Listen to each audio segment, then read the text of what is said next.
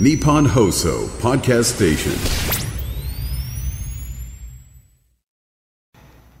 10月12日木曜日時刻は午後3時半を回りました FM93 AM1242 日本放送ラジオでお聞きの皆さんこんにちは辛坊治郎ですパソコン、スマートフォンを使ってラジコでお聞きの皆さん、そしてポッドキャストでお聞きの皆さん、こんにちは。日本放送の増山さやかです。そして毎週木曜日は、こんにちは日本放送の飯田浩二です辛坊治郎ズームそこまで言うか。この番組は月曜日から木曜日まで辛坊さんが無邪気な視点で今一番気になる話題を忖度なく語るニュース解説番組です。今日は辛坊さん大阪からです。大阪から。はい。大阪の気温は現在24.3度、湿度39%カラッ風速4.2メートル。素晴らしいお天気です。いいお天気です、ね。青空が広がっております。東京はいかがですか？はい、えー、有楽町屋上の温度計21.9度湿度49.2%まあいいお天気ですよ。いいお天気ですねこちらも。こっちもそうですか、はいということで、えーリスナーの皆さん。どうしました？本日はスペシャルゲストをお招きしております。何ですか？あのー 本当にですねもうこのタイミングで来ていただくのは大変苦労したんでございますけれども、ね。えー先頃あの日本維新の党維新の会を会。あのお辞めになった鈴木宗男さんです。あのね、私はね、もう日本のね、国益のためにやってるわけですよ。そのね、えいろいろね、言う人がいるんですけれども、やっぱりね、私はね、もうこの信念をね、え貫いてね、えいきたいとね、志保さんね、そういうことをね、ずっと思ってやってるんですよ。志保さんとはね、もう本当にね、昔からのね、それこそね、読売テレビのね、え番組とかね、試合もいろいろあってですね、その時もね、私はね、一貫して同じことをずっと言い続けてるんですよ。だからね、志保さんはね、分かってくれると思うんですよ。えー今日は実はですね、リスナーの皆さん、あのーすごいことにですね、もう一方ゲストをお招きしておりまして、昨日この番組に来ていただいた井上和彦さんがインフルエンザが治って登場です。登場です。あのね、井上和子さんね、鈴木のさんの真似がうまいんですよ。だって、私のものはね、モノマネのものなんですよ。ちょっといいですか？何ですか？ちょっといいですか？あの、何ですか？鈴木宗男さんとの区別がつかないんですけど、いやまたいきなり井上和彦さんを振られてもですね。まあでもちょっとね、なんか似た部分はね。そう、いやいや、、志保いやさんね、昨日実はね、似てるんですよ。昨日実はスタッフの皆さんとお話ししててですね、はいはいそういえば井上和彦さんの喋りってどっか鈴木宗男さんと近いよなっていう話で、だいぶ盛り上がったんですよ。そうそう。それでそれであそういえばなんかあの飯田君にこの間なんかは、ええ。ー休み前に、はい。うん、じゃあその休みの間に鈴木宗男さんを練習しといてくださいねって振ったから、きっと鈴木宗男さんがもしできるようになっているんだったら井上和彦さんも簡単だろうという。結論が昨日出ましてですね、これじゃあまあ振ってみるかと。ちょっと買いかぶりすぎてましたね、飯田さんをね。いやいや、でも結構いい線いってると思うよ。井上さん確かあの鈴木さんのモノマネするんじゃなかったでしたっけ？そうなんですか。そうなんか僕それをねどっかで見 テレビかなんかでどっかで見たあ気がしてそうなの？じゃあ認識されてるんだ、ご井自分上、ついモノマネじゃなくてそのままじゃねえか。そんなそうですか。いや、それで言うとですね、昨日この人もできるんじゃないかと言ったんですけど、スタッフにそれはダメですと。そして、あの、それをやるんだったら、増山さんは、あの、アナウンス室長を降板してからじゃないと、それは絶対やっていただくわけにはま参りませんって。そうかなと思うんですけど、俺は構わないと思うんだけどさ、それはまあ、日本放送の局としての判断があるよね。私がね、お願いしたかったのはですね、はいえーあのー私、昔一緒に本を実は出したことがあるですね。孔子、孔子様いますね、孔子様。孔子様。儒教、はい。儒教の孔子様ですね。ええのたまわくとか死曰くとか、はい。漢文の時間に習いましたよね。なりましたね。えーなんとかにして迷惑わず迷わずみたいなのがほら、あーはいはいはいはい。ね、いわえ40ーあるじゃないですか。あの、孔子の子孫でね、孔健さんという方がいらっしゃるんですよ。この孔健さんという人の喋り方がですね、かなり関平さんに近いのでなるほど、そしたらこれはなパッケージで、飯田君にその上、モノマネをご披露していただちょっとけ、イベントの時かなんかにご披露していただけるんじゃないかと。はい。まあちょっと、オンエアではいい、あの、増山、け結論としては増山さんがアナウンス室長の間はやめておこうとそうじゃなくてもですよ。もうちょっと本当に経ったらね。ね それ、だもうちょっとどうしてダメなんだよ。おかしいだろ、それ 論理的に詰めていったら。鈴木宗男が良くて、どうして貢献はダメなんだって話。はもう確かにね。えーそれでは、はいあ本日もう一方、スペシャルゲストをお招きしております。イスラエルのネタニヤフ首相に来ていただいております。えあれ無理？それは無理ですよ、いくら無理ですし。そうですよ。無理ですし。吹き替えでやれって、こう吹き替え版でこう想像でね、やるにしても、こういろいろね。ほら UFO 見ただよみたいななんかそういうねあれはオレンジ色の光がそれそれそれ。畑の向こうにゆらゆらと揺らそめいていたんだ。れ誰それ誰それ。イメージは誰なんか、昔のほら UFO のね、歌謡スペシャルとかああいうような。ありましたね。ありましたやりました。いやそんなこと言ってる場合じゃないんですよ。私大変だったんですよ昨日。どうしあ、昨日オンエア終わってですね。はいはいはいはい。終わって、まあ、大阪でゆっくりしようと思ってですね、ええ愛するあの愛するでかいペットの元に帰ろうと。奥様ね。あの飛行場まで行って飛行機に乗ってたんですよ。そしたらやたらあの客室乗務員のサービスが良くてですね、はい。次々なんか飴とか持ってくるわけですよ。なんでだろうと思ったらいつまでたっても飛び足ねえがなこれ。挙句の果てに8時を回ってですね、はい。あのまあ、関東の方は認識ないと思いますけれども、大阪の伊丹空港というところは着陸制限というのがあって、ですね、はい。夜9時を超えると、住民とのあの、まあ、お約束ではい、着陸してはいけないんで、9時までしか飛行場が使えないんですね。であの関西国際空港っていうのは24時間空港のはずですよ、はいだから、ね。あの最終便で、最終便は、えー全日空の場合は午後7時15分というのが最終便でう、ん。これも結構余裕を持って9時までには入れるよね、でもそれでも大体空港混雑で、もう着陸制限ぎりぎりになることがあるんですが、で9時を回っちゃうと、はい。関西国際空港に連れてかれたりなんかして、かつてそういうことは私、何回かあるんですけども、はい。昨日は、ええ。ー8時を回った段階で、えーあの機長のアナウンスがありまして、えーブレーキ故障によって、えーちょっと離陸ができないので、皆さんにはお降りいただきますと、で乗り換えがあの関西国際空港に向かう便と神戸空港に向かう便は、両方とも海上空港ですからね、うん。えーまだあの残席がいくつかあるので、そっちに希望する方は、そっち申し出てくださいみたいな、で私はもうちょっと判断早くて、ですねそれでそのカウンターがだーっと混んだんで、あもう今日は帰るのやめようと思って、でこれ、多分ね、結構カウンターでね、揉めてる人いるんですよ、交通費は出るのかとかね、えー宿泊費は出るのかと、で私はまあ東京に家がありますから、まあ、別に宿泊費くれっていうのも、交通費請求するのもなと思って、もういいやと思って。結果的にはあの公共交通機関で変わりましたけれども、公共公共交通機関の値段だけで数千円にはなりますからね、本来は請求してもいいんだろうと思うんですけども、まあまあまあまあ、なんか面倒くささの方が先に立ってもいいやと思って、お家に帰って。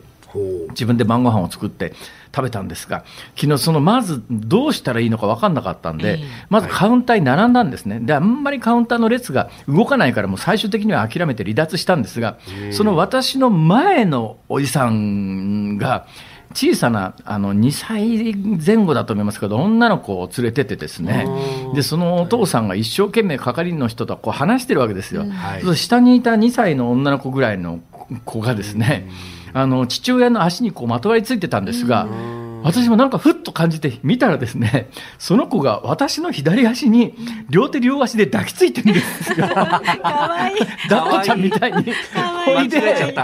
わわっと思って、下ばっと見たら、その同じタイミングでその子が上を見上げてですね、絶叫して手を離すんだけど、俺何もしてねえし、俺立ってただけだし。ギャーって。いやびっくりですよ。勝手に人の足に抱きついてただけで、なんか、その、下から私の顔を見上げて目が張った時の恐怖のなんかね、凍りついたこのお感じがねじさん。怖いってね。ギャーって言って飛びのいたんですが、はいはい俺は何にもしてる、俺は普通に立ってただけだっちゅうに、無実ですよね。無実ですねうん いろんなことありますね、本当可に。愛らしい。可愛らしい。ええ以上です。はいでもそれね、どっか外から見られてると、なんか辛坊治郎がちっちゃい子泣かしたぞみたいな風にね、なると困りますからね。子供蹴った蹴ったみたいな。蹴ってねえわ蹴っ。てねえちゃんとこういうところで釈明しておかないと。そうそう。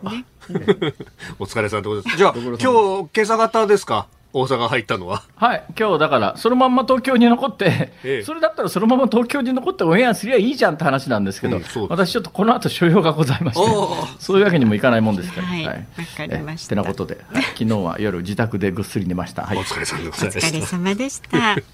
さあ、ズームそこまで言うか。この後は昨日から今日にかけてのニュースを振り返るズームフラッシュ。で、4時台は日本政府がハマスの攻撃をテロと非難。で5時台は2030年の札幌オリンピック・パラリンピックの招致を断念。2034年以降へ仕切り直しへというニュースにズームしていきます。番組では今日もラジオの前のあなたからのご意見お待ちしております。辛坊さんのこのオープニングトークに関することですとかあなたが気になるニュースなどもしくは飯田さんにねしてほしいモノマネなど ぜひ送ってください。メールは ZOOM ズームアットマーク 1242.com 番組の感想なども旧ツイッター X で参加してください。ハッシュタグ漢字で辛坊治郎、カタカナでズーム、ハッシュタグ辛坊治郎ズームでつぶやいてください。では辛坊さん、今日ズームオンミュージックリクエストエンディングにおかけする曲リクエストのお題は？飛行機が飛ばずにふるさとに帰れなくなった時に聞きたい曲ああ飛行機が飛ばずにふるさとに帰れなくなった時に聞きたい曲あこれはまあいろいろねバリエーションできそうですからね、うん、ぜひ選曲の理由も書きましてズームアットマーク一二四二ドットコムまで送ってください。では続いて外為ドットコムプレゼンツマーケットインフォメーションです。東京株式市場日経平均株価は昨日と比べて558円15銭高い3万2494円66銭で取引を終えましたトピックスは昨日と比べて34.65ポイント高い2342.49で取引を終えました。円相場は1ドル149円10銭付近で取引されています。今日の外国為替市場序盤は日経平均株価の上昇が円売りにつながったことに加えまして低下していたアメリカの10年債の利回りが持ち直したことによるドル買いから一時149円27銭まで下落しました。今夜はインフレ関連の経済指標でありますアメリカの9月の消費者物価指数の結果に市場の関心が集まっています。指標の結果次第でアメリカの今後の利上げに対する見方に影響をもたらす可能性があるため注目されています。外為ドットコムプレゼンツマーケットインフォメーションでした。大阪梅田のニッポン放送関西支社と東京有楽町ニッポン放送をつないでお送りしています。今日の辛坊治郎ズームそこまで言うか。まずは昨日から今日にかけてのニュースを紹介するズームフラッシュです。FRB アメリカ連邦準備制度理事会は先月の金融政策を決める会合の議事録を公開しました参加者の過半数があと1回の利上げが必要になるとの見通しを示す一方数人の参加者は追加の利上げは正当化されないとの考えを示しました FRB が今月31日から開く次の会合で追加の利上げをするかどうかの判断が注目されます。大学入学共通テスト当日の去年1月東京大学前で受験生ら3人が刺されて重軽傷を負った事件で殺人未遂罪などに問われた当時17歳の元男子高校生の初公判が今日東京地裁で行われました。元高校生は起訴事実を認めた一方弁護側は刑罰を課すのではなく少年法に基づく保護処分とすべきだと主張しました。中国国営のテレビ局で英語ニュースのキャスターを務めていたオーストラリア国籍の女性キャスターが2020年に拘束されその後国家機密を違法に外国に提供した罪で起訴されていましたが昨日解放されオーストラリアに帰国しました。中国の国家安全省は法律に沿った措置であり刑期を終えたため国外に追放したと主張しています。オーストラリア政府はこれまで早期解放を求めていました。公明党は政府が今月中にまとめる経済対策に向けた提言に低所得者層を対象とした現金の給付や給付や現役世代向けの所得税減税を盛り込む方針を固めました将棋の八大タイトルの一つ王座戦五番勝負の第4局が昨日行われ藤井聡太七冠が永瀬拓也王座に勝ちましたこの結果、藤井七冠は王座のタイトルを奪取し、将棋界で史上初となる八大タイトルの独占を達成しました。JR 大阪駅の北側で開発が進められている梅北2期地区、通称グラングリーン大阪の北側に建設中の高層分譲マンションの概要が発表されました。最上階の46階にある最も価格が高い部屋は25億円で広さは305平方メートル。天井までの高さが最大5メートルあり内装は王宮をイメージしています。関西のマンションでは最高額となります。来年の2月から販売を始め入居開始は2026年3月の予定です。JR 東日本によりますと車内で防犯カメラのリアルタイム映像を指令室で確認できるシステムを今年度中に山手線の一つの編成で導入します。その上で将来的には山手線のすべての編成で導入します。えー、飯田浩二忖度ネタいやいや、忖度って。これさ、はい山手線の1編成で、はい。防犯カメラのリアルタイム映像を指令室で確認できるシステム、はい。今それだけ聞くと、うん。まあ、あの実験的に始めて将来的には山手線全部で、えー指令室で確認できるシステムができるんだなとこう思うんでしょ、はい。だけどええ。こんな現実味のない話ある？だってさ走ってる山手線全部に監視カメラつけて、うんそれどう何台ひ一編成に何台つけるか知らないけどさはい。とんでもない数のカメラ映像をそうですね指令室で一体何人でどうやって見るんだよそれ。うーん。まあ、おそらく、だ将来的な構想としては、それを画像認識させて、AI で異常がないかっていうのをやっていくんだと思うんですよ、ね。私、それだったら、それってさ、ええものすごい金もかかるし、設備費もかかるよね。うんだったら、今必要なのは、まあ、あの犯罪抑止であったり、うん。えー痴漢事件等が起きたときに犯人特定、あるいは痴漢冤罪事件みたいなものが起きたときに、はい。犯行現場の確認とかっていうんだったらさ、各車両に、はい。えー固定の、それこそあの指令室どころか、もう運転席にも経つながっていなくて、はい。後で何かが起きた時だけ、そこの監視カメラの映像を見るというシステムだったら、はるかに安く、うん。すぐにでもできるだろうに、今もうついてますからね、そういう形であれば。あそれはいいの、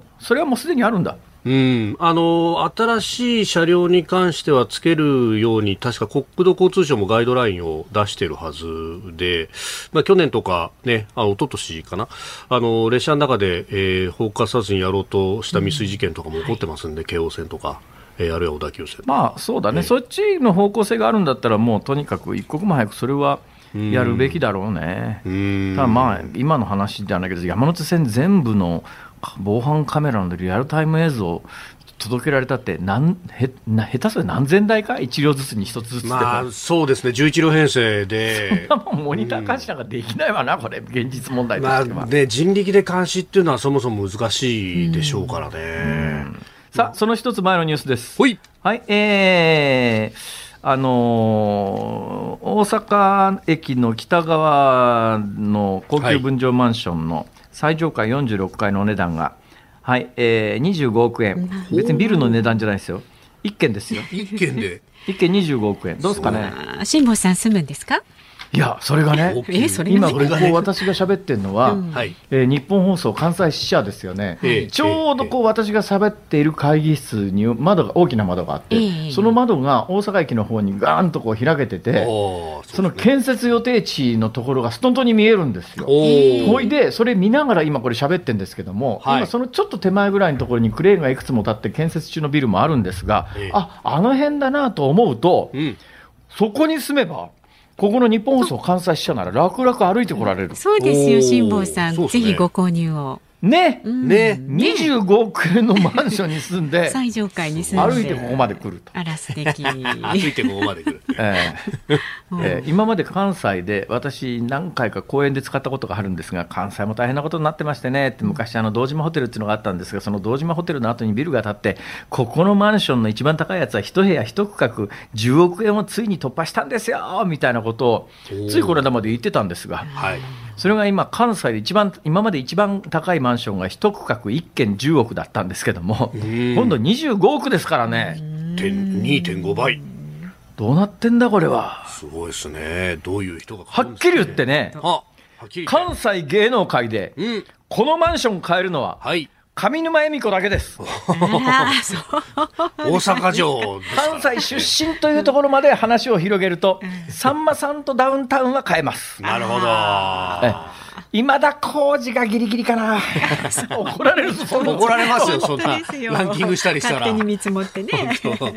いやでもねそのくらいの芸能人だったらね25億は多分買えると思うわ。ほうんあとは、えー財界のなんかオーナー経営者か、あるいはやっぱり外国人かな、まあそうなってくるんですかね、こういうところっていうのは。これ特に今円安だからさ。はい。そうですね。円安だからだから1ドル100円の頃に比べれば今もう5割引きとかだからね,、ね。それえ5割引きって言われたら買いに行くよねそれ、うん。うん。はい。確かに。さあそのお金の話でいうと2つ前の公明党は今政府が今月中にまとめる経済対策に向けた提言に低所得者層を対象とした現金給付やちょっとやっぱりあの次の選挙に対する選挙対策支持母体みたいな、はい。そんな匂いがちょっとするよね、やっぱりだけど今の日本をこう見渡したときに、まさに子育てしている中間層、えーまあ、代表的なあ皆さんがイメージしやすい名前を出すと、飯田浩二とかっていう、そのクラスのはい。社会保障負担なんかがとんでもないことになってるんで、今これなんか、所得税減税っつうたって、はい。給与明細見たとき、給与明細見たときに、やっぱ圧倒的に多いのは社会保険料だったりなんかして、所得税の割合はそもそもそんなに高くないんで、これをどう減税するのか分かんないけども、こんなもん多少減税してもらったって、じゃあ次一人子供を持とうかっていうモチベーションにはつながっていかない、つまりはい。日本の構造的な問題は解決しないわけで、なんだかこの次の直近の選挙目当てみたいなことばっかりを政治家が口にするようになると、どんどん国力は落ちていくよなという気がいたします。さて、中国国営テレビの英語ニュースキャスターのオーストラリアの国籍の女性キャスターが、えスパイみたいなことです、ま、スパイっていうか、国家機密を違法に海外に提供したって、なんか携帯電話でなんか喋っただけの話みたいでさ、これもまあ言うやん、今の中国って、この間あの、日本で日本あの捕まった日本人の方、スタジオに来ていただきましたけども。つまりいつどんな容疑で捕まるか分かんないし、その国との関係が悪化したら見せしめのために捕まえるし、関係改善をしたいと思ったタイミングで釈放するということが行われるわけで、ぜひ、飯田さん、ちょっとちょっとちょっと。そういう現状を打破するために、だからするためにじゃないですよ。えー世の中の世論を喚起するために、ちために またょっと上海行ってみてくんね。いやいやいや。行ってらっしゃい志。保さん一緒に行きましょうよ。いや、僕はいいですち。ょっと。お時間です。ズームフラッシュでした。10月12日木曜日時刻は午後4時3分を回りました大阪梅田の日本放送関西支社から辛坊治郎と東京有楽町日本放送第三スタジオから増山さやかと。飯田浩二の3人でお送りしております。あの鈴木宗男さんも同席してくださってますいや、本当はね、私はね、これは偽物だからね、あんまりうん信じていただきたくないんですけどね。一応偽物なんで、はい。はいということで、似てない似てないっごてご意見が。いやいやいやいやいやいや結構いいいいクオリティだと思うよ、うんただね、声が高すぎるって言われるんでね、ちょっと声を低くしてやってみると、ああんまり似合うんですよ、これが。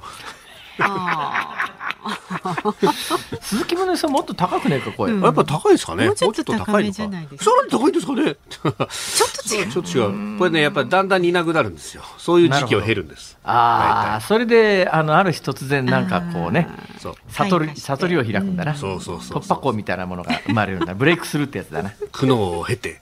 よし何になりたいですか？来週はブレイクスルー後の鈴木君いやいやいや、ちょっと。期待しましょう。その、本業じゃないですからね、これね。え嘘？嘘じゃ、嘘じゃないですよ。なんか今度独演会やるって聞いたよ。いやいや、あったあったあった。京誰だ、そんドームからなデマで。東京ドームから。それオードリーと勘違いしてるじゃないですか。違う。あそう。全く別ですよ。あそれさよか。はい、はい。い、いですか？ご紹介しますよご意見ね。あのオープニングの辛坊さんのね飛行機に乗れなかったお話を受けて、えー練馬区の54歳のキアヌママさん。え辛坊さんは、さすがにゆとりが違いますね。飛行機が欠航になり、行き先が変わったり、その日のうちに着かなくなったりしたら普通はあたふた慌てますよ。そうですね。だから私はほらもう年も年だから、いわゆる現役とは違いますからね。これ現役で次の日の朝から仕事みたいだったら、それは焦りますよ、それいは。やー焦りますよ、それはねええまあ、私は言ってももう老後ですから。老後なんです、そういう意味では、現役世代の人とは多分時間の感覚が違うだろうなとは思いますね。心のまあ、この乗り物好きとしてはなんかね行き先が変わるとかになちょっとワクワクするところもあって、いつもとは違うこう行き先が出るぞとかあ電車なんか特にね、あれだけどさ、はい。だけど、なんか俺、かわいそうだなと思うのは、なんかこの間、福岡かなんか目指したところが、あー。なんか着陸できずにとんでもないとこ連れてかれたやつあったよね、戻っちゃったかなんか知あのフィリピンかなんかから入ってきたやつがあの門限間に合わなくなっちゃっあてあそこも門限があるんだね。北そうそうそう。で北九州空港に降りたんですけど北九州空港は確かの通関の手続きができないんで結局なんか深夜にもう一回フィリピンに戻らざるを得なかったみたいなゆうちゃー、それはきついな。きついですよねそういうことはね。それなんとかならんのかと思うな。いやなんとかならんのかと思いますよね。暴動起きても不思議はないな、それ。あーそうそうそう。それはならないのは結構ありますね、飛行機はね。それから、えー、最果てのともさんはですね、千葉県の女性の方。アイルランドからいつもポッドキャストで聞いています。アイルランド。アイルランド。はいアイルランドってあれですか？アイルランドって、はいアイルランドですね。アイルランドあですよのグレートブリテン島の西側にある島ですね。そうそうそうそうで北側は北アイルランドっつって、はいあのずっと独立運動をやってた。いやめんどくさい めんどくさいって怒られちゃうよね。あの北アイルランドじゃなくてアイルランド、アイリッシュウイスキーのとこですね。ああ、そうそうそうそう。私ね、ちょっといくつか夢がある中の一つはですね、はいアイリッシュウイスキー、アイルランド、スコッチとアイリッシュウイスキーのはい蔵元を巡る旅。ああ、いいっすえーね。やってみたいですね。どうっすかこれいいっすね。これちょっと行ってみたいんだな、いいな、アイルランド、羨まし蒸留所巡りなんか行きたいですね。まあ人生でもあれ、長いですからまだねこれからゆっくりいただいい。ていや、もうダメです。またまたまた。もうさっきあの言いませんでしたけど、あの25億円の新しいマンション、大阪で売り出されるやつ、はいあれ、完成が2026年とかなんか出てたじゃないですか。もう私、一番最初にそこに引っかかってですねたとえ25億をうん。上沼恵美子さんに出してもらって変えたとしても、そこまで生きてる自信がないわとかいや、あと3年じゃないですか。3年ぐらい三生きてくださいよ3年は長いよ。長いですか？ああ、わかんないけどね。はだい。で、なんかしようとしてるでしょ？アイルランドからの。まだね、そうまだね、これアイルランドからのお手紙はい、のポッドキャストでね、聞いています。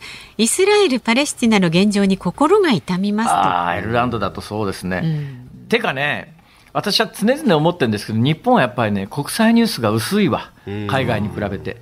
海外やっぱりもうちょっとたくさんあのいろんな時間帯で世界こうなってますっていうのをやるんですけど、まあまあ、それでもアメリカの田舎の放送局はローカルニュース多いですけども、でももうちょっとやっぱ世界のニュースやるよね。日本は、まあか相当ドメスティックな国だなという、これはいつも感覚的に持ってますが、はい、それで、でね、この方はパレスチナ出身の同僚がいますと。同僚の家族や親族はヨルダン川西岸エリアで暮らしているようで、今のところ問題はないと言っていました。家族の安否を聞いたとき、彼の諦めたような寂しい返答に言葉が詰まりました。もう何度も繰り返されている争いに呆れ、絶望し、もう何も言う言葉もないという感じに取れました。そして会社からイスラエルのみを気遣うメールが従業員に一斉送信されたのを読んだ時えこの会社にはパレスチナ出身の従業員その他中東アラブ系出身者もたくさんいるのにと思わずにはいられませんでした。どうか早くこの争いが終わることを切に願っていますと。そうですね。いやもうアイルランドからの貴重なお便りは本当にありがとうございます。はい。なんかインターナショナルですね。これはもう是が非でもはい。飯田浩二さんには上海特派員 なんでそこがこう、こう今度中国本土と繋がってくるんですか？ああああはじゃ、あはじゃないです。あはじゃ。えーもう一枚読みますはい。はい。えー千葉県ペンネームの無職転職さんという方。ペンネームですからね今日これからフィリピンに行ってきますいいですね。フィリピンのどこだろう？どこかな？フィリピンって現在もアメリカ領と私は勘違いしていたので、うん中東問題でもしかしたら間接的に報復の矛先が飛び火してフィリピンに向かわないか不安を感じていました。しかし調べてみると半世紀以上前に独立しているんですね。バカがバレました。えここ最近は戦争という言葉が耳に慣れてしまい本当に怖い時代になりました。旧、えー製薬、あ旧旧約聖書。旧約聖書。何言ってんですか？新旧の旧という旧約聖書やコーランのような辛坊さんの書籍を読んで、えー世界の平和が一日も早くなることと辛坊さんの本が売れますようにありがとう載ってございま。すすと。えーもうちょっとあの旧約聖書やコーランのようなってそれちょっとどういう表現ですかそれ。なんとも言いようがないじゃないですか。いや結構でもねこの後それを喋ることになるのかもしれませんが旧約聖書もコーランも読みましたけどね。はい。中身け我々のその多神教信者からし多神教信者かどうなのかも分かりませんけれども感覚からするとねちょっとやっぱりあだいぶ感覚違うよなって。だって聖典なんだけど聖典の中にですよ。聖典の中に死ねとか殺せとかいっぱい出てくるんですよ。ええっていう。ちょっとびっくりだからそれと私の本とはまたこれ違うあ違うのは分か分かりきてますね。あちなみにフィリピンは、はい。えーまあ、ご指摘のように、あのー実はなスペイン領が長かったんですよ、だから基本、タガログ語と同時にスペイン語はそこそこ通じますね。うん。えあのていうか、スペイン語由来の言葉がすごく多いです。ただあの、確か19世紀末の米西戦争って、アメリカとスペインの戦争の結果、アメリカ領になって、ええその後、日本軍が、えーまあ、第二次大戦中にいろいろこう戦争戦地になってで、その後もすぐに独立してますよね、それそのきっかけでね。うんうん。そのはずです、ただね、そのイスラム系で言うと、ちょっとね、別の意味で、あの場所によるんですけども、あの南の方はイスラム教徒が結構多いので、はい。でイスラム教徒の過激派対その政府、まあ、政府も一時やっぱりあの政府の手をなしてなかった時もあるありますからね、ええ。でもね、フィリピンってむしろ多くの人のイメージとは違いますけれども、独立してしばらくは、あのすごく豊かで民主主義の発達して発展したところで、日本よりもあの民主主義が根付いた国というそういう評価だった時代もあるんですよ、実は。えーだからただ、まあその側のマルコス独裁を経て、まあ、結構あのいろんなことが起きてますけれども。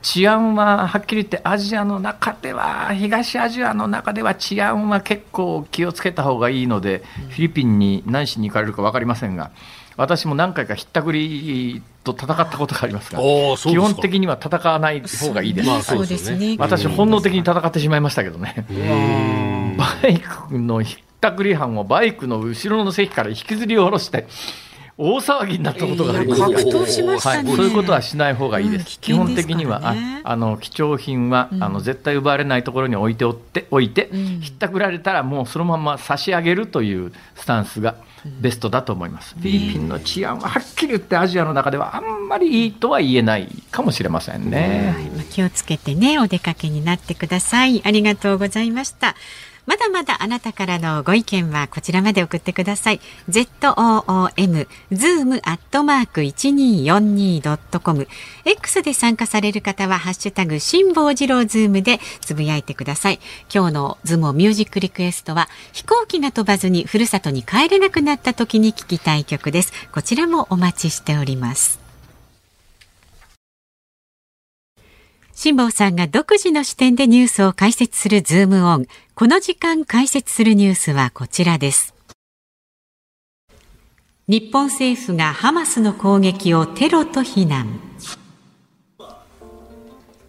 イスラム組織ハマスとイスラエルの戦闘が拡大する中、イスラエルのガラント国防相は10日、軍隊に向けた演説で総攻撃に移行すると宣言しました。その上で、ガザが以前の状態に戻ることは決してないだろうと述べております。また外務省の岡野事務次官は11日、イスラエルのコーエン駐日大使と会談しました。岡野事務次官はハマスなどのパレスチナ武装勢力によるテロ攻撃を断固として非難すると表明政府として初めてテロの表現でハマスの攻撃を非難しましたえーこの番組でも何回か説明してますけれども、今日改めて、まあ今日時間が取れますからね、えーこの辺りの中東の概略の歴史だけ、はい。そんな専門家みたいな細かいところまで言えませんけれども、ただ、ある程度知ってないと、今、何が起きてるかの理解ができないので、概略だけお話ししようと思うんですが、飯田君は、はい。エルサレムって行ったことあったっけ？えーとはいプライベートではい。プライベートで行ったの？プライベートで、はい。どこ行きました？あの、まあ、エルサレムの旧市街のところに泊まって、うんで、あそこ、まあ、まあ、いわゆるその、お三つの宗教の聖地とされる、はいはいはいはい。教会と、ユユダヤ教イラストあイスラム教イスラム教キリスト教。えーキリスト教はい。はい。まあ、あの、嘆きの壁のところ、そしてその上の岩のドームと。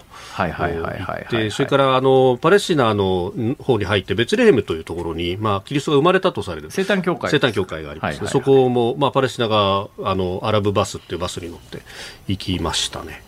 生誕教会ってどこにあるの？えっと、ベツレヘムという町にあって、大体エルサレムからバスに乗って、そうですね、1時間かかんなかったんじゃないかなと思いますけれども。なるほどねはい。うんまあ、これ、なかなかあのうん説明するっつってもそんなに簡単ではないんだけど、つまりどこまでが史実で、どれが神話なのかが分かんないんだよね、これ。ああ、まあまあそうですね。だから旧約聖書、旧約聖書っていうのは、あの古い約束で、だから旧約聖書、神様との約束,、約束。で、新しい約束で新約聖書、で新約聖書というのは、えーイエス・キリストの基本は誕生前後から、その後のイエス,、イエス・キリストの原稿録みたいなものをいろんな人が語っているという。であのはい。なんとかの福音書、なんとかのヨハネの福音書とか、なんとかの福音書とか、いろいろあるんだけど、中身を読むと、中身、いろんな人が同じ事象を語っているっていう、だからうん。同じ話が何回も出てくるんですね。うん。で一番最後はあのヨハネの黙示録みたいなところで、えー新約聖書が終わるわけですけども、はい。新約聖書の方が分量的には短いですよね。で旧約聖書って何かっていうと、旧約聖書というのは、今のユダヤ民族がエジプトで奴隷として働かされていたのを、主、まあ、という神の導きによって、はい。モーゼが助けを出して、それで、それから40年間放浪するんだけど、最終的に主、神に与えられた土地、これがパレスチナ。これはパレスチナで、でここにえーユダヤ人ユダヤ人の人たちはみんなこの、熱心にユダヤ教を信じてる人はでその熱心にやっぱりユダヤ教を信じてる人たちって本気の人たちがたくさんい歴史的にいたんだろうなと思うのは2000年以上も前に国を追われて、まあ、ヨーロッパ中東を中心にじりじりバラバラになって国を失うんだけど、はい。それから2000年以上も自分たちはユダヤ人だというアイデンティティをしっかり維持しながら宗教も守り、旧約聖書を大切にしながら2000年以上を世界各地で、まあ、ユダヤ人、まあ、いろいろあの迫害されたりなんかしてね差別の対象になったりしながら、だけど差別の対象になり迫害されて自分たちの国を持てないと。自分たちの国を持ちたいんだでユダヤ人の中にはあのお金持ちになって世界を金融で支配するような人たちも出始めた時に、はい。まあ、あの第二次大戦前夜からとにかくそのお金を、まあ、だ戦争の費用として引き出したいという思惑で大国特にイギリスあたりがあのお金出してくれたらもう元々の主神様が約束した土地に国作ってあげるからってうん。言って、えー協力させた一方で、えーアラブの人たちにも今あのオスマントルコの支配下になってるけれどももう独立させてあげるからって、これがまあいわゆる二枚舌外交とか三枚舌外交とかでよくあの大学入試に出てるの世界史の問題で出る話ですけども、はい。結局、ユダヤ人にはパレスチナの地にお前たちの国を作ってやるから、アラブ人には君たちも独立させて独立国家作ってあげるからって言って、同じ場所でいろんな複数の約束をして、第二次大戦終わりました。どうしてくれんだよって言って、だけどまあ、えーイスラエル、ユダヤ人に対しての約束は一部果たされて、その主が約束した広大な面積じゃないけれども、一部そこのパレスチナの地を、あのそこで国作っていいよということで、国作らせて、えー全世界に散っていたユダヤ人の人たちがそこに集まってきて、建国してイスラエルという国ができた瞬間に、うん。そこを出てけって言われた人たちがふざけんじゃねえって言って、周りのイスラムの国たちがイスラエルに攻め込んで戦争を始めるという、第一次中東戦争、それからもうとにかくあの中東の人イスラム教国の皆さんは、そこにそんな国が存在するということは絶対に認めないと。うん。もうとにかく地中海、地中海の、これも頭の中にあの地図が入ってる日本人は少ないと思いますが、地中海なんですね、これ、面してるのが、地中海の一番東のところにこうくっついてて、西側はもうイスラエルって、ずっと地中海に面してるという位置関係で、ずっと対岸ギリシャだったりなんかするっていう、はい。そういう位置関係なんですが。もうとにかくあの地中海にうんユダヤ人ごと叩き落とすって言って、周りの国は絶対国として認めない、だけど、まあ、イスラエルはそういう建国のいきさつがありますから、まあ、アメリカ中心となって、えーまあ、支持もする、バックアップもする、でまたイスラエルという国は、そういう事情で建国したから、もう攻められるということを覚悟の上だから、やたら軍事的にも強いし、諜報機関も発達してて、はい。守りの固めはす素晴らしくって。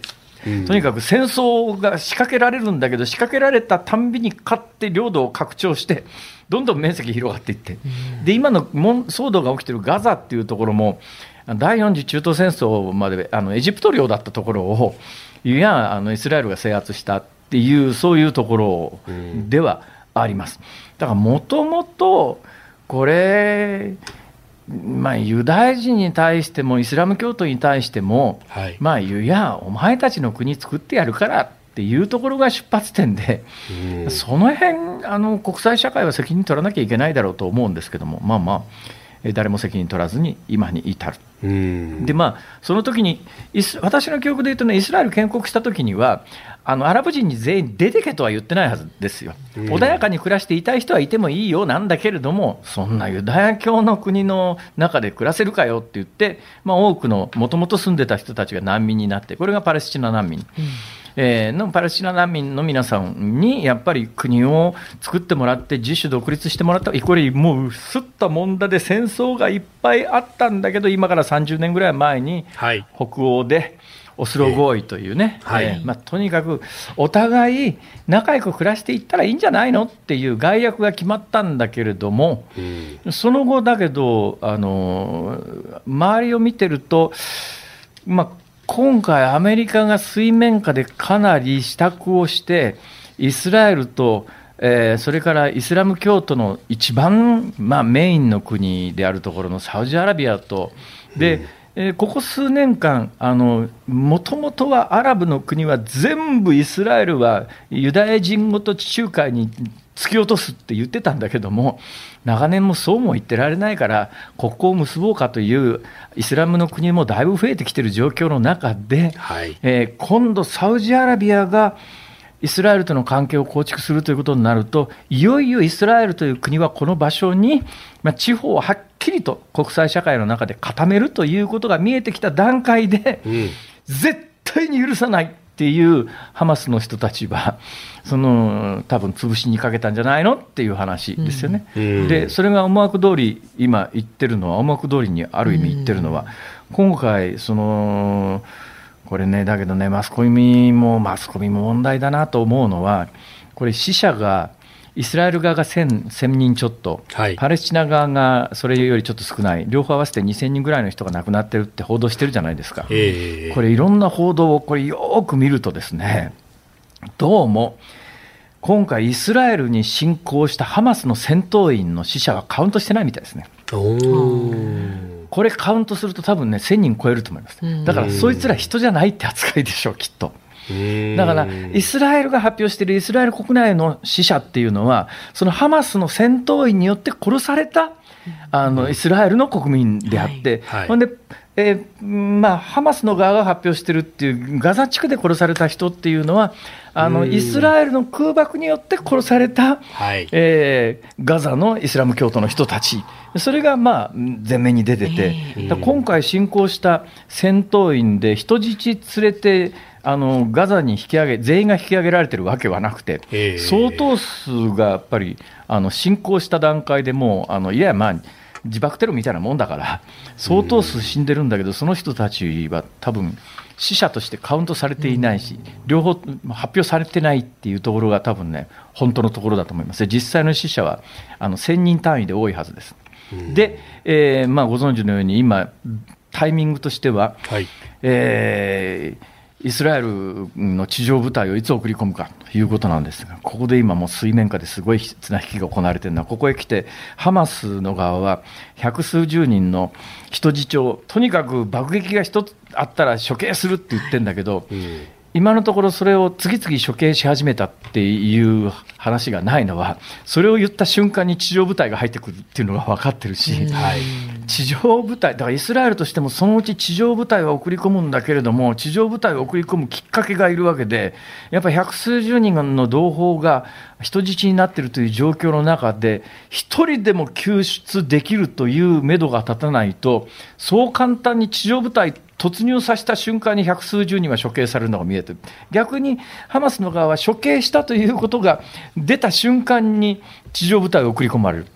っていうのが分かるから、今もうそこのあたりの情報戦で、当然、ハマスとしては攻撃されないように、人質に関して言うと分散して、だから今、諜報組織がフル回転で、一体人質がどこに何人かくまわれているのかと、で全員救助はできなくても、何人救助できる作戦が組めるのかと、で地上部隊をどのタイミングで送り込むのが、最もあの国際社会に対してのまあ、インパクトというのが与えられるかという情報戦が行われている段階で今、地上部隊が送り込まれるのがカウントダウンに入っていると、まあ、そんな状況ですがただね、日本だと常に、えー、これ言われるのは報復の連鎖を招くからこういうことがあっても報復してはいけない、まあ、9.11のテロの時にもよく言われました、だけど昨日一昨日バイデン大統領は何言ったかというと、イスラエルには反撃する権利と責務がある、はい、責務があるまで言いましたからね。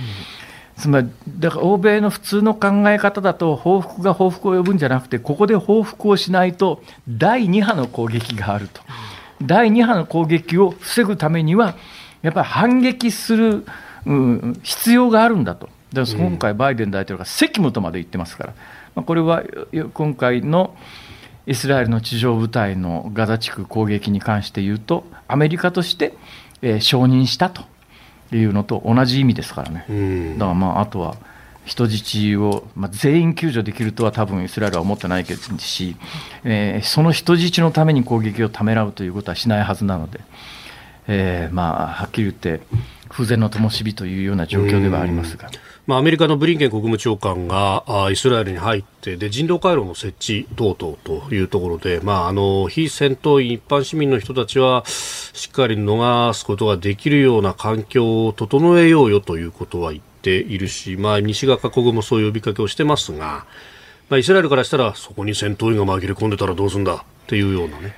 ガザ地区の人口って200万人ぐらいじゃないですか。はい、まあぶっちゃけ今回ハマスがやったのはその200万人の命を犠牲にしても、イスラエルという国をサウジアラビアをはじめとするアラブの国が承認して、そこにパレスチナの地にこの国があの地方を築くのは阻止したいと、まあ、これはもう交換言われているように、えー、サウジアラビアと敵対するイランが水面下にいるんじゃないのって話はまああって、今、アメリカとしては、イランが関わっているという証拠を必死になって探していて、イランが関わっているという証拠が得られた瞬間に、ちょっとそうなるとね、次の展開は、相当にきな臭いことになる可能性は出てきてるよねっていう。うまあ、ちょっといっぺん、そうなんです。だからこれね、通常こういうことが起きると次どうなるかっていうのはある程度過去読めたんだけど、はい、今回に関してはね直近起こることのシナリオはいっぱい構築できるんだけど、えー、その先1年後に何が起きてるかがね全く読めない。うんここにねアメリカの大統領選が来年あるとかそういうところまで絡んできちゃいますからね。まあでも反撃する権利と責務があると最もリベラルと思われているアメリカの現大統領が口にするというのが、国際社会の現実だということは残念ながら知っておかないといけないかなという気はします。はい、ズームオンでした。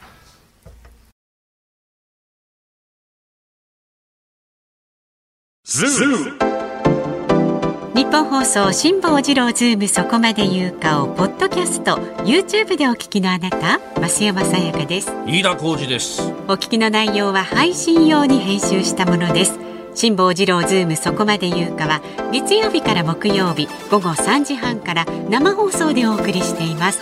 ラジオの FM93 AM1242 に加えてラジコでもお聞きいただけますよラジオラジコでは配信版では聞けない。あんなことやこんなことがいっぱい。さらにリポーターがあなたの街にお邪魔する中継企画やえ辛坊さんが夕刊フジの記事を解説する夕刊フジそこまでズーム。えそして生放送でしか参加できないリスナー参加コーナー。ズームオンミュージックリクエストなど盛りだくさん。ぜひラジオラジコでも辛坊治郎ズームそこまで言うかをお楽しみになってください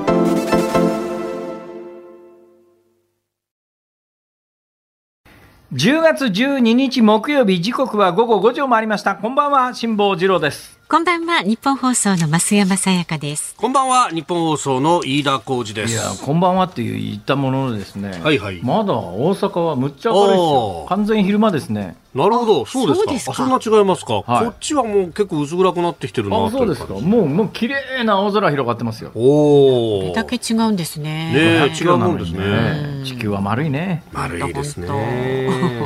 さあでははい。5時もうすぐ1分になります。今日のズームオンミュージックリクエストをご紹介してまいります。飛行機が飛ばずにふるさとに帰れなくなった時に聴きたい曲です。えー、と岐阜県関市の紅のチャーシューさん57歳男性です。はい。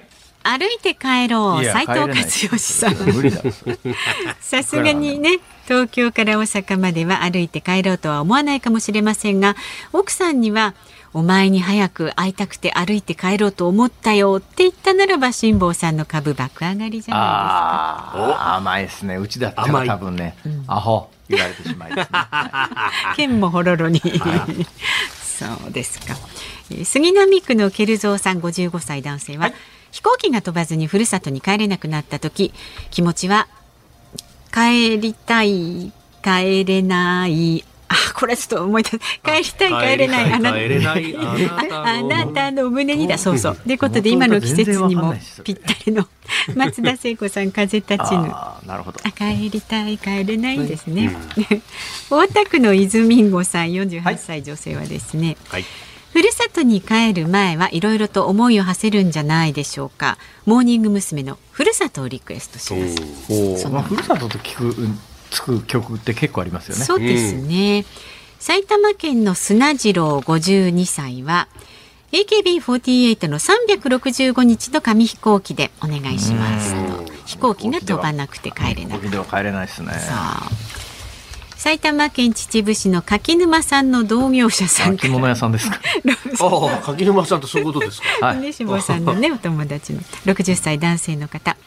ふるさとと聞いて真っ先に思い浮かぶ、えー、三橋道也さんのいいもんだなふるさとはお願いします。あれ三橋道也だったのかそうそうそう。ね、なぜカールは全国販売をやめてしまったんですかね。知らんがな。いや、でも私もそう思いますよ。いやでも関西は普通に買いますから関西普通に買えるんですよね、い。いですね。じ。ゃあ今度買ってきます。あお、ぜひお土産に。はい。なくなると余計食べたくなるものです。辛坊さんの力でまた全国販売するようにしてもらいます。無理です。無理です。早っ。早い、うん。そして、えー東京都府中市ワンサくんさん60歳ふるさとに帰りたい帰りたいけど帰れない。その心の葛藤をまるでスローモーションのように歌われた中島みゆきさんの「ホームにて」をリクエストします。私は東京出身なんですけどね。ふるさとのない人ってかわいそうですよね。うん。帰るところがどこ行ったらいいかわかんないっていうね。まあ増山さんも埼玉県だからああるのかないんだかって感じですね。飯田君も横須賀もね。そうそう、まあまあそうですね。帰ろうと思え微妙なばとこだな。うん。そうですか。ズームオンミュージックリクエスト本日は定番曲にします。お。松田聖子、風立ちぬ。ちょうど聞きたいと思ってたんですよね。リクエストどうもありがとうございました。番組ではラジオの前のあなたからのご意見は24時間お待ちしております。お好きな時にメールは zoom zoom アットマーク 1242.com 番組の感想など X で参加される方、ハッシュタグ辛坊治郎ズームでつぶやいてください。あなたからのご意見をお待ちしております。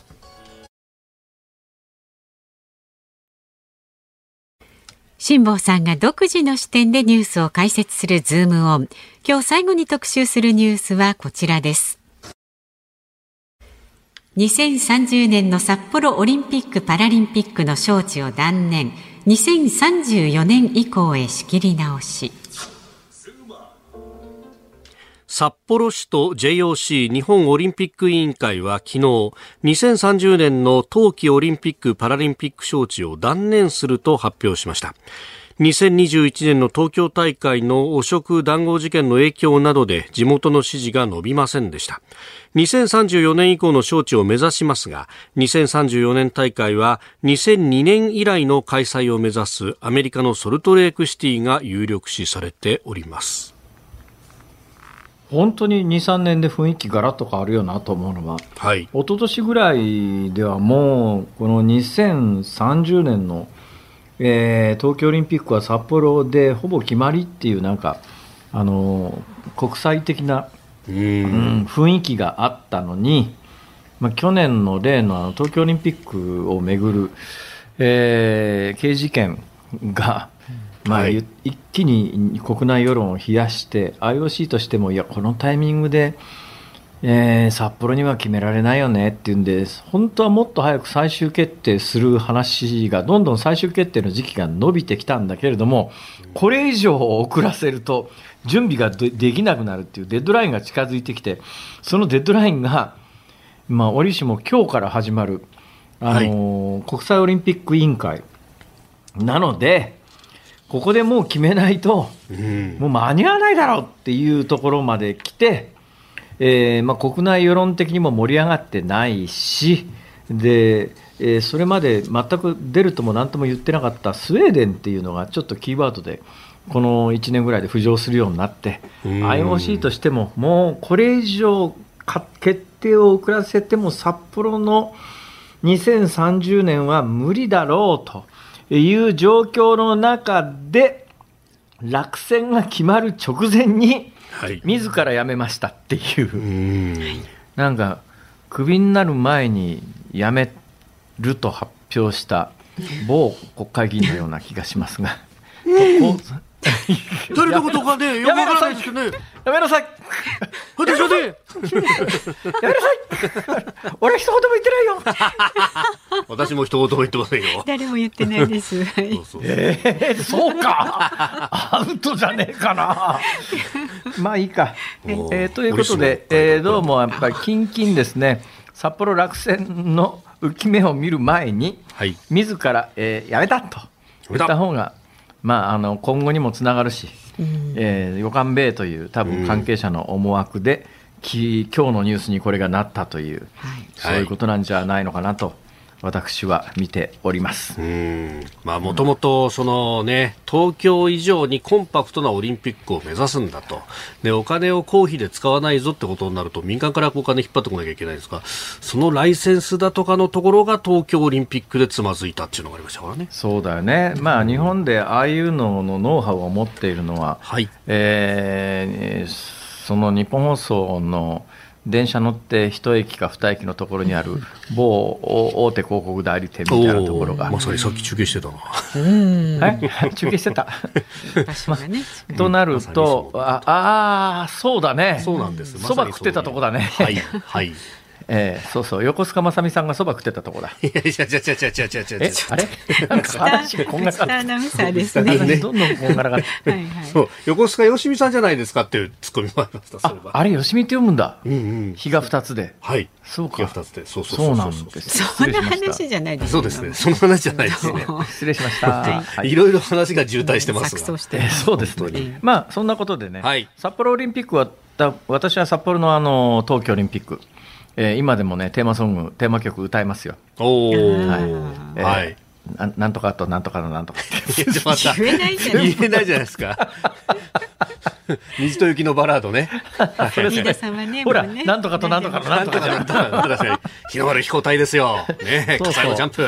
えええで、あの時の会場が、はい。まあ、もう一遍使えるだろうと。大倉山のね使えるしね、ねあの、はいだけども、もう言ってみても、あれは今から何年前だ？50年ぐらい前ですからね。そうですね。1972 1972年ですからね。えーとなると、やっぱり回収しなきゃいけないし、でやっぱり札幌の思惑としては、その回収も含めてオリンピックということになると、えーいくらお金がかかります、地元負担がいくらですとは言いながら、はい。公費負担っていう国の税金で払われる部分も相当あるし、うん。えー民間から引っ張ってこられるお金もあるんで、これをてこに一気に老朽化した施設をリニューアルして、まあ、あの人口、札幌はまあともかくとして北海道、まあ、札幌もそうかな、全域で今も人口が激減して、うん。鉄道もあの地方の鉄道、どんどん閉鎖になっちゃって、は廃線になっちゃってるような状況の中で、はい。なんか逆転の起爆剤が欲しいよなっていう地元の思いはよくわかるんですよ。はいだけど、まああの去年の例の事件で、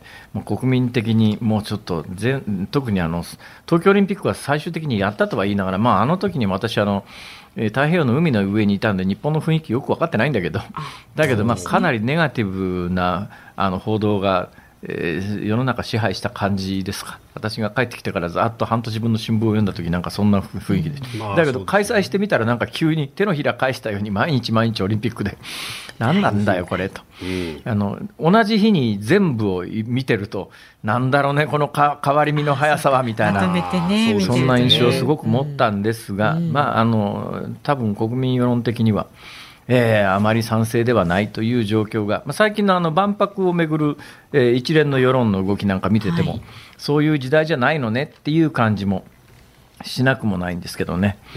えーえーということで、えーじゃあ次、いつを目指すかというと、はい。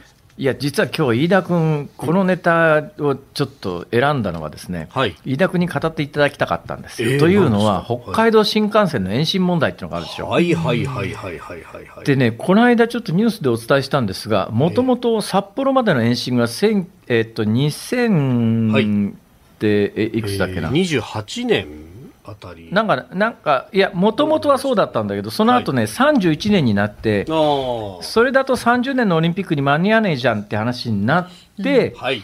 えーでもその4年後の1908えーと2034年なら、え札幌オリンピックがそこでもし開催されるとなると、札幌まで新幹線が延伸してっていう話なんだけど、え。はい。どうなの、この北海道の新幹線の札幌延伸問題って、結構デッドロックに乗り上げてる感じなんですかね？そうですね。2031年春までにっていうふうに、えー開業時期、ただね、開業時期明言してないんですよ。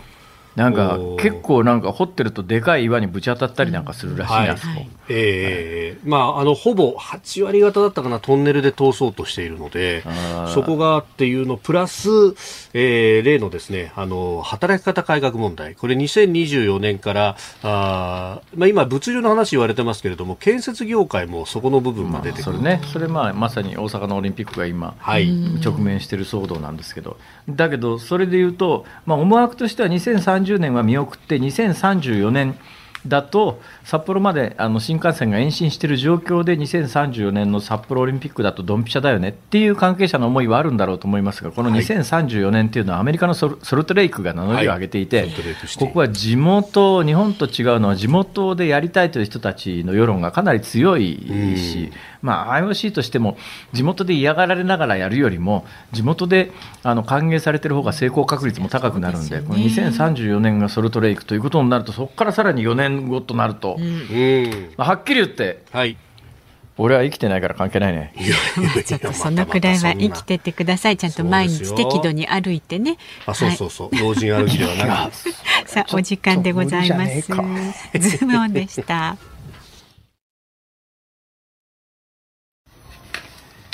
ズームミュージックリクエストをお送りしているのは東京都杉並区ケルゾーさん京都府京都市岡倉天津飯さんお二方からのリクエストです。松田聖子風立ちぬ。はい。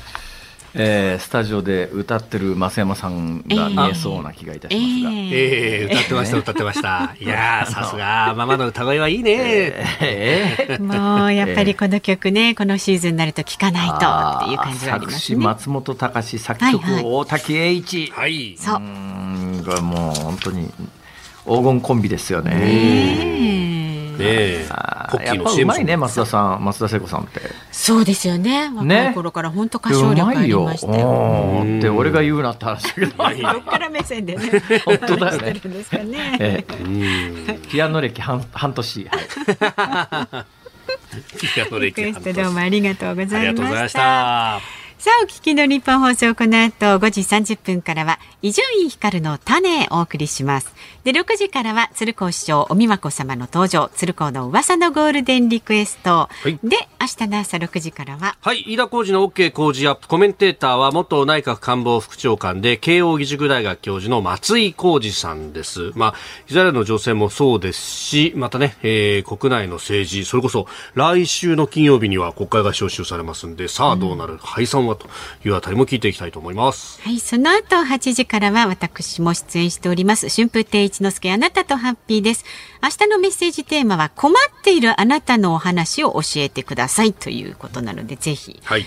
で、辛坊治郎ズームそこまで言うか、え月曜日はですね、4時台には増田岡田の増田秀彦さんお、そして5時台は筑波大学名誉教授の中村逸郎さん、恐ろしいや。減税問題、ロシア・ウクライナ問題まで幅広くね、ズームしていこうと思ってますよ。おー。